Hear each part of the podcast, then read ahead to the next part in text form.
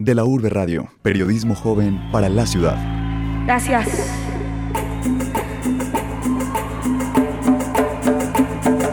Fuego. Todo el mundo saltando. Fuego. A ver, Medellín. ¿Cómo es que goza el paisa? ¿Cómo es que goza el paisa? Bienvenidos. Este programa cuenta con la edición y montaje de David Berrío y la coordinación de Alejandro González Ochoa. En la presentación, Mateo Montaño. Altavoz Fest será nuestro tema. El festival llega a su decimosegunda edición en el presente año. Es un evento musical con una serie de conciertos que abarca diferentes géneros como punk, metal, reggae, hip hop, electrónica, rock y sus ramificaciones. Entre los artistas se encuentran las bandas locales que deben inscribirse y cumplir diferentes requisitos para poder participar.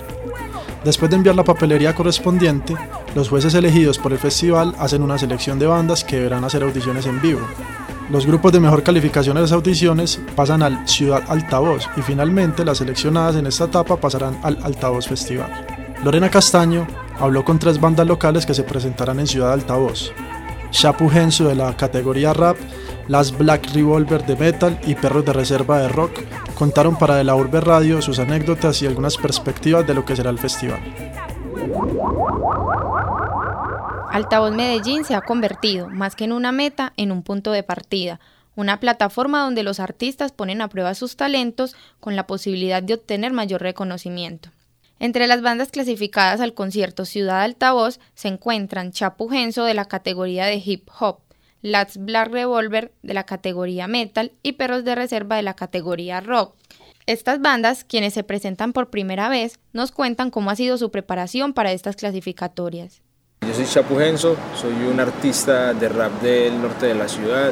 Llevo 10 años trabajando en este, en este género, en esta cultura.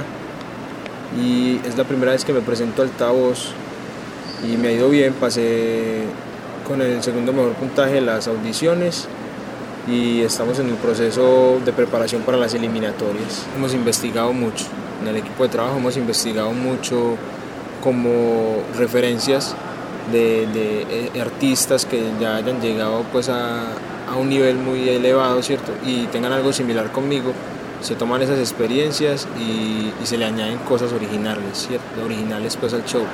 Entonces nosotros nos preparamos más que todo la, preparación en vivo, cómo va a ser el show en vivo. Entonces de ahí es que revisamos los otros, eh, miramos ideas, incluso de otros géneros, de salsa, de otras cosas, cómo se presentan y lo añadimos al show. Y de ahí nos, ya nos ponemos a ensayar. Acevedo, guitarrista de Las Black Revolver. Las Black Revolver es una banda de rock and roll sureño con muchas influencias. Entre las más fuertecitas sería como la influencia del metal, aunque no somos metal propiamente y estamos clasificados en los conciertos de ciudad en la categoría metal. En este momento estamos pues trabajando netamente preparando show, queremos dar un muy buen show. Eh, pero por aparte siempre hay pues como trabajos paralelos, grabación de sencillo, preparación de grabación de video. Preparar el show también conlleva muchas otras cosas porque no es simplemente decir voy a salir a montarme una tarima a tocar, sino es también tengo que tener un equipo muy consolidado, eh, DJ, ingeniero de luces y la gente que te ayuda en tarima, porque si bien Altavoz nos provee eso, nosotros también llevamos nuestro propio equipo que conoce nuestro show y sabe cuáles son los momentos. Entonces ha sido un trabajo muy largo, muy arduo, que le estamos metiendo mucho. Perros de Reserva, una aspiración que siempre hemos tenido ha sido poder tocar en el altavoz. Este año nos presentamos por primera vez con tan buena fortuna que logramos entrar a los conciertos clasificatorios o lo que ahora se llama concierto Ciudad Altavoz.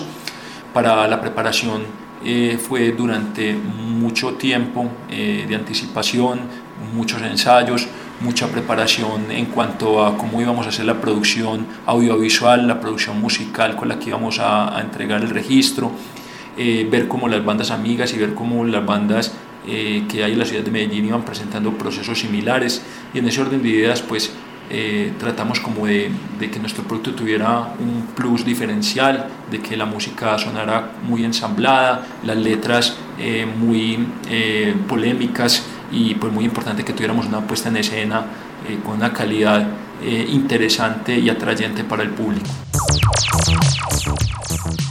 Por último, Chapu Genso, Lats Black Revolver y Perros de Reserva nos compartieron lo que para ellos significa estar entre los clasificados a los conciertos de Ciudad Altavoz.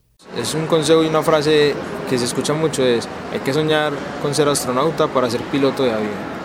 Y yo no me soñaba con el altavoz, yo me sueño siendo un artista internacional, ¿cierto? Entonces trabajo mucho para ser un artista internacional y obviamente llego al nivel para estar en altavoz. Entonces, no, me parece una mediocridad, ¿cierto? Prepararse solamente para un evento local, pensando en la remuneración. Entonces, no, no lo veo muy bien. Se tienen que preparar para ser artistas internacionales. Yo no tengo como meta altavoz. Altavoz es un, un punto, un paso para mi meta. Entonces, así es que hay que verlo, porque altavoz es netamente local. Medellín es muy pequeño y el mundo es muy grande para solamente tener esa meta si la gente empieza a conocer estas bandas nuevas que estamos saliendo, que también le metemos mucho porque el trabajo no es fácil, precisamente Altavoz ayuda mucho a eso, a que, a que conozcan las bandas, pero eso también genera una responsabilidad en las bandas, porque es que entonces el mero hecho de decir pase a los conciertos de ciudad o a las eliminatorias del Festival Altavoz, ya te dice que subiste una escala, ya no sos una banda de garaje ya sos una banda que tiene que mostrar profesionalismo y precisamente eso le exige más a las bandas, hay que subir el nivel. Altavoz eh, finalmente para eh, concluir es una em, plataforma que nos permitió lanzar nuestro disco con un montaje de primera, con una tarima que seguramente va a ser excelente, con, en compañía de otras muy buenas bandas, con un sonido eh, de primer nivel. Entonces, esos son los beneficios que estamos recibiendo de la Secretaría de Cultura a través del programa Altavoz. Aunque el festival está pensado para apoyar el talento local e incentivarlo, también se ha hecho un gran esfuerzo por internacionalizarlo. Desde sus inicios se presentaron bandas como Kinky, Jaguares, Cultura Profética, Sepultura, Versuit Vergarabat, Violadores del Verso, Creator, The Addicts, Reincidentes, Das FX o Molotov, para traerle al público un regalo extra que le da un plus al altavoz. Manuela Rodríguez nos presenta una perspectiva internacional, un recuento sobre las presentaciones de algunas de las bandas que han pasado por las tarimas del Altavoz Fest. Desde su comienzo, el Altavoz Fest ha contado con la participación de grandes grupos musicales internacionales, que con sus sonidos han cautivado a los asistentes, convirtiéndose en uno de los componentes más atractivos. A continuación, les presentamos algunas de las bandas que más han marcado el festival. 2001, vicios y virtudes. Yeah. Cuando empiezo a calentarlo y tenéis un litro levantarlo, no estoy no hay razones para. En el 2008, cuatro años después de la inauguración del festival, el grupo de rap español Violadores del Verso o también conocido como W hicieron su aparición en el primer día de concierto. La respuesta del público fue grande y su presentación estuvo marcada por las letras y los ritmos particulares del grupo. La banda está compuesta por KCO, Lírico, Hate y R de Rumba, todos ellos nacidos en Zaragoza, España. Con sus canciones y sus propuestas nuevas en el género, son considerados un referente en el rap español. Su carrera estuvo marcada por algunas disputas, una de ellas con la marca de whisky W, quienes hicieron que el grupo volviera a su nombre original, que para 2001 había cambiado por W. Tres años más tarde de su presentación en altavoz, la banda anunció un receso por la necesidad de sus integrantes de desarrollar sus trabajos en solitario. Sin embargo, queda el recuerdo de un show en el que más de la mitad de los asistentes coreaban las canciones y subían sus manos al ritmo del grupo.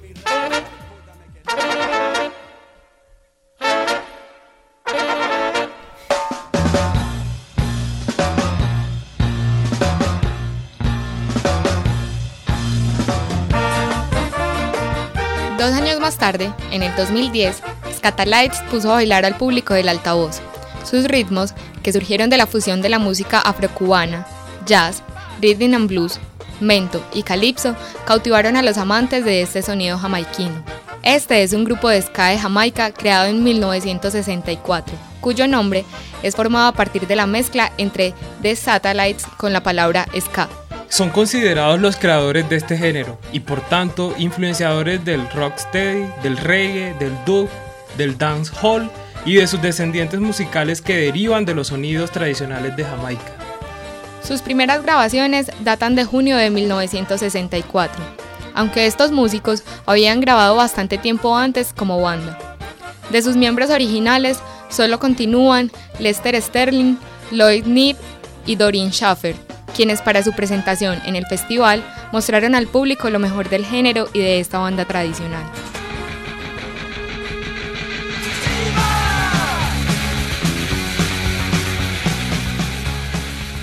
Otra de las bandas más reconocidas que se presentó en el festival es The Addicts, una banda de punk rock formada en Suffolk, Inglaterra.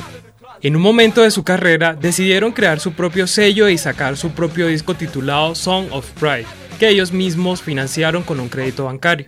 Este disco muestra la verdadera fuerza de The Addicts, que con su vestuario basado en los sombreros de la película La Naranja Mecánica, llamaron la atención de todos, por lo contradictorio que parecía ver una imagen divertida en el mundo del punk.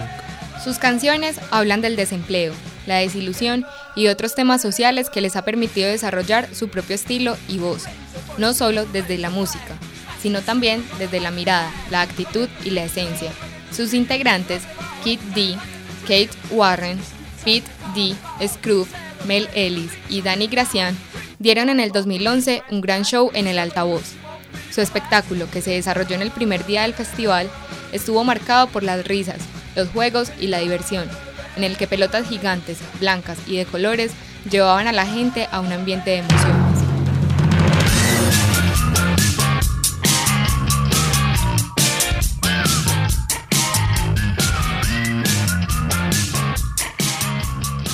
En este mismo año, en el segundo día del festival, se presentó la banda mexicana de rock Molotov, con un show en el que miles de personas cantaban y saltaban al ritmo de sus canciones más famosas.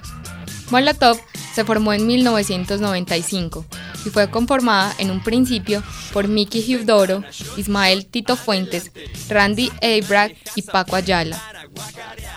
Su primer álbum, Donde jugarán las niñas, fue señalado como uno de los mejores álbumes por varios medios estadounidenses.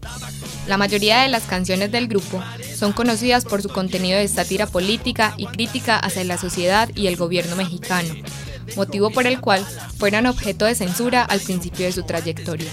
Su aparición en el altavoz del 2011 estuvo marcada por algunos conflictos entre los asistentes que no tuvieron la posibilidad de ingresar al evento y la fuerza pública, dado que la acogida del público fue tanta que el espacio quedó pequeño. Sé que provoco morbo máximo cuando vuelvo al ejercicio con un clásico. Estas fueron algunas de las bandas internacionales más importantes que han pasado por el Altavoz Fest. Cada uno desde su género ha cautivado a todos los asistentes al festival.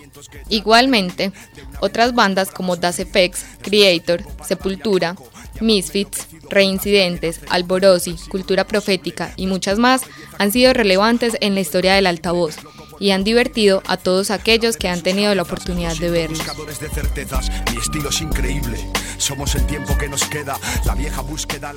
Los conciertos de Ciudad Altavoz se realizan para las siguientes categorías: metal y core, punk y rock, rap y electrónica, sky y reggae.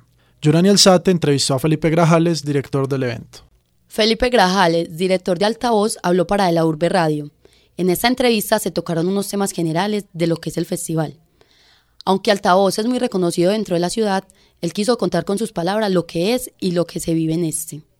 Bueno, Altavoz es un programa de la Secretaría de Cultura Ciudadana de la Alcaldía de Medellín que, que, busca generar espacios para la cultura, especialmente para la música.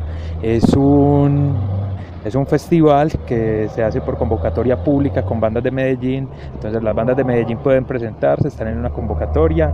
Eh, de esa convocatoria las bandas que tienen eh, los papeles en regla van a unas audiciones en las audiciones hay unos jurados que escogen 84 bandas para los conciertos Ciudad Altavoz y de los 84 eh, de las 84 bandas de los conciertos Ciudad Altavoz se seleccionan 28 para Altavoz Internacional.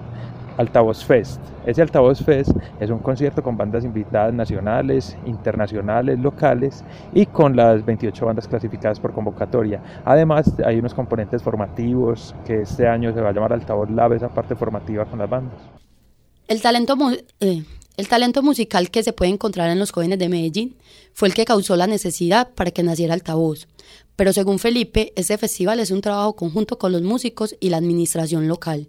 Surge más es como una necesidad. Yo fui, pues yo, yo soy músico y, y, tuve la posibilidad de tocar en altavoz en el 2005, que fue la primera edición que se hizo por convocatoria y fue partió también de la necesidad de, de la cantidad de jóvenes con talento que había en, en, Medellín, pero que requerían un espacio, que querían estar en esos festivales, compartir con artistas internacionales, parte del público también. El público en Medellín apoya a las bandas locales, pero también quiere ver bandas internacionales. Entonces fueron una serie de, de, de circunstancias y diría, diría yo también de, de, trabajo conjunto entre los músicos, entre la administración pública para, para lograr el festival. Para ser una de las bandas que compite en altavoz se debe pasar por unos jurados, los cuales son elegidos en una convocatoria pública, pero que a su vez tengan una relación directa con la música y que conozcan los géneros del festival. Felipe nos cuenta sobre este tema. Bueno, los jurados que seleccionan las bandas eh, entran por una convocatoria pública, ¿cierto? Entonces, ¿qué se pide en la convocatoria pública? Eh, se pide que se presenten personas que tienen una relación directa con la, con la música en diferentes campos. Uno de esos es musical, entonces que haya músicos que se presenten y que conozcan los géneros de altavoz. Periodistas, periodistas musicales que hayan trabajado con los géneros afines a altavoz. Productores, productores musicales que hayan trabajado con estos mismos géneros y productores de show, son como esos cuatro. Entonces se les solicita que, demuestren, que, muestren pruebas del trabajo que han venido realizando y a partir de ahí es de donde se, se seleccionan los jurados. En eliminatorias, el festival recorre diferentes zonas. Entre ellas está Carabobo o el Teatro Carlos Vieco. Pero Felipe recalca que los lugares se eligen pensando en la comodidad del público y la capacidad para tener espectadores. Esa selección se hace pensando en la comodidad del público, en la capacidad, en la forma en que se pueda tener eh, a la gente con mucha seguridad. Entonces en eso también interviene el DAGRET, por ejemplo. Entonces es una, una serie pues como de, de ítems que se van buscando para, para tener el, el, el altavoz en el mejor lugar posible. Las bandas que desean participar en altavoz deben tener en cuenta que existen unos requisitos dados para ellas. Bueno, ser de Medellín o el área metropolitana, por lo menos un 60% de sus integrantes, ese es, el, es, un requisito. El segundo, deben tener al menos ocho canciones. ¿Por qué? Porque ellos tienen que presentar un concierto. Deben entregar tres canciones grabadas para que los jurados puedan puedan escucharlas, escucharlas eh, y deben presentarse a la convocatoria pública, llenar todos los requisitos, pues, entregar todos los trámites, todos los requisitos administrativos también. Los directivos de altavoz buscan que cada año la competencia sea más limpia, por lo que según Felipe, los jurados que son elegidos tienen que darle a conocer a las bandas todo el proceso con ellas, y así estas poder rechazar o aceptar los resultados. Pues nosotros yo creo que siempre lo que más buscamos es eso, o sea, y es como tratar o como hacerlo de la, con la mayor transparencia posible. Entonces hay una elección de jurados y, cualquier persona puede presentarse a la convocatoria de jurados siempre y cuando demuestre que es idóneo para el caso. Entonces yo creo que de ahí parte. Entonces son tres jurados por categoría, no es uno solo. Entonces eso permite que no sea una persona la que dice esta banda sí o no, no, sino que si la banda a alguien no le gusta por alguna razón, eh, pues están los otros dos jurados que, a, los que sí les puede, a los que sí les sirve, ¿cierto? O si les gusta. Entonces yo creo que con tres puntos de vista ahí eh, eh, observando las bandas es más fácil ser objetivos. También hacemos que las condiciones sean muy buenas para todas las bandas y a todas las bandas se les ofrecen las mismas condiciones pues de presentación. Es que ah, esta banda toca de esta manera y esta de otra. No, se, les, se tienen en cuenta todos sus requerimientos.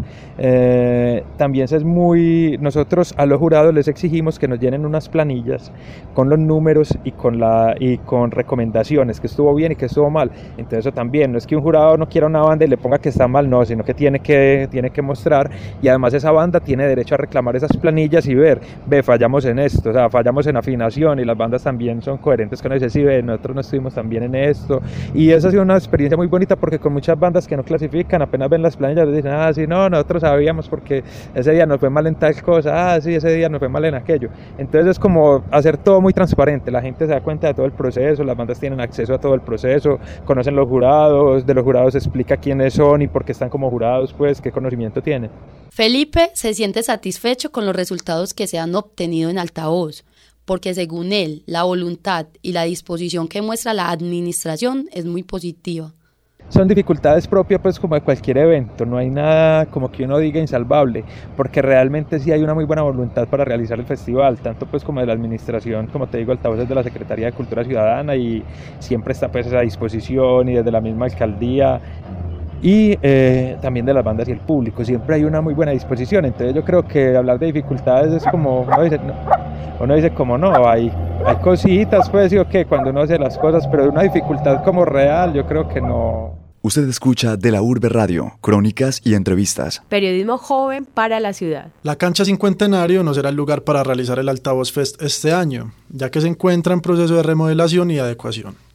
El nuevo escenario será el Aeroparque Juan Pablo II, un espacio que durante tres días reunirá los sonidos locales, nacionales e internacionales.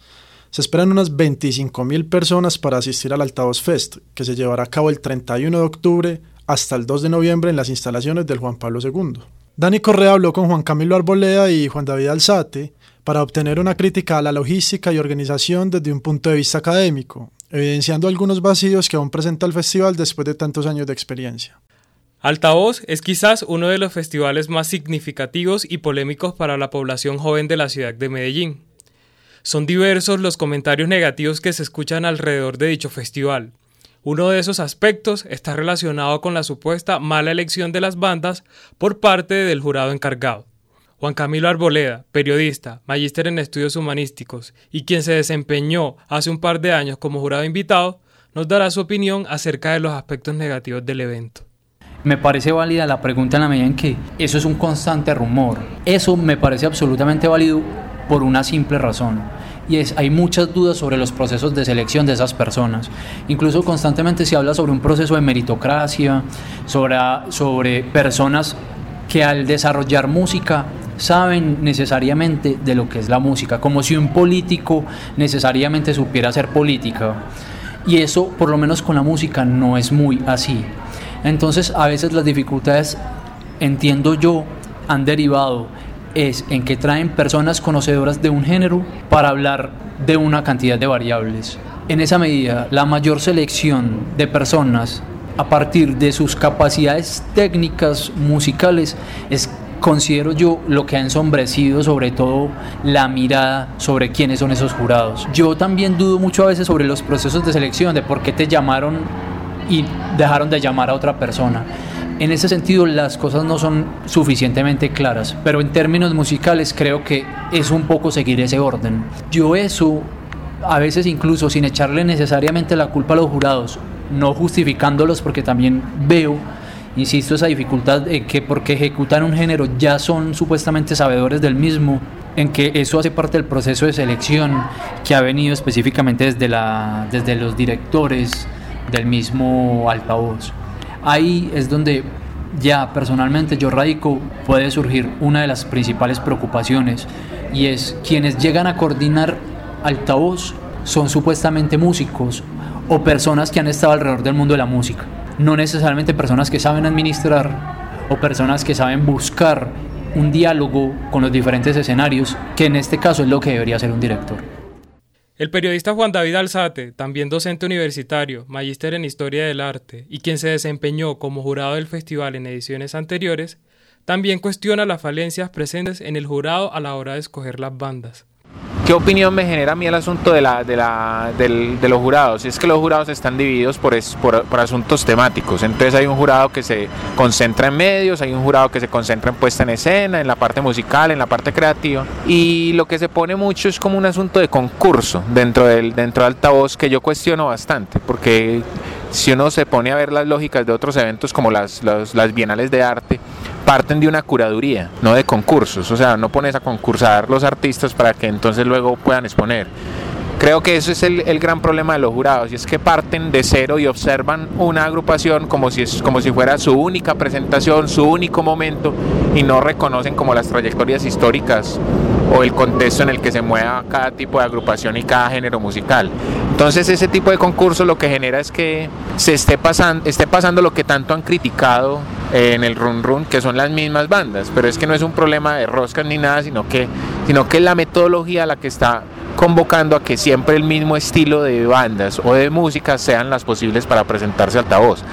Yo sí creo que altavoz es un asunto abierto, el asunto es que no todos están dispuestos a ser parte de un concurso. Y como no todos están dispuestos a ser parte de un concurso, pues entonces ya no se van a presentar altavoz. Y eso hace que las bandas que se presenten, pues digamos que sean casi siempre las mismas. Y ergo entonces se van como turnando las llegadas al, al altavoz internacional. Esa metodología hay que repensarla. O sea, eso personalmente me parece, pues y con todo el respeto de, la alcaldía, una manera muy inocente de, de demostrar una transparencia frente a un evento. ¿Y qué pasa? Que no han construido una lógica curatorial, o sea, que sean curadores los que monten un evento como el altavoz internacional. Otra situación incómoda para los asistentes del festival tiene que ver con la baja calidad en el montaje del sonido. A mí me gustaría criticar el asunto de, del montaje de altavoz como tal, o sea, del, del, montaje técnico y de la capacidad operativa que ellos tienen. Son relativamente organizados y a mí me parece que es un festival organizado. Sin embargo, deja mucho que desear la cantidad de dinero que se invierte allí y los deficientes resultados que uno a veces ve en montajes con el, el asunto del sonido. Yo estuve presente en el concierto de Behemoth y sonó asqueroso, o sea, vergonzoso, o sea, era para que se bajara la banda. Eh, y uno dice, pero ¿cómo así? Aquí está invertido un montón de dinero y ¿cómo es posible que pase esto? Y salen un montón de jueques, es que fue que yo no hay qué, que es que fue que yo no hay qué, y ahí es donde la administración pública se lava las manos muy fácil.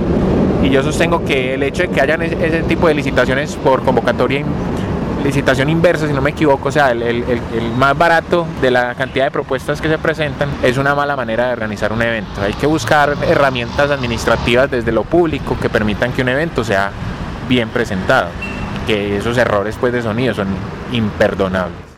Algunas bandas invitadas son motivos de críticas para algunos asistentes. Consideran aburrida la constante participación de las mismas en el festival. Son varios factores los que intervienen con la selección de las bandas invitadas. Por un lado, dicen ellos que estén girando por Latinoamérica, lo que obviamente reduce los costos. Dos, que yo sea un fanático irredu irreductible de esa banda. Y eso sí es un problema. Porque por lo menos en versiones anteriores, el director estaba trayendo las bandas que a él le gustaban. En ese sentido, uno se preguntaría, eh, por eso no sería que fueron tan pocas personas a esos conciertos, porque no estamos escuchando lo que realmente pueden querer o pedir las personas, sino que estamos atendiendo unos gustos personales. Yo no sé cuántas veces van a, van a traer a Caifanes y van a traer otras bandas de muy buena calidad, si se quiere, pero cuántas veces las vamos a traer sabiendo que se trata de recursos públicos y deberíamos estar explorando, incentivando la creatividad, o en un término que les gusta mucho en la actualidad, que es innovando.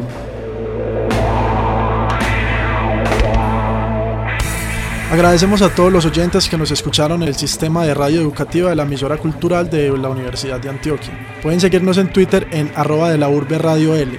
Este espacio contó con la realización de Manuela Rodríguez, Lorena Castaño, Dani Correa y Yurani Alzate y Mateo Montaño, quien les habla. Hasta pronto.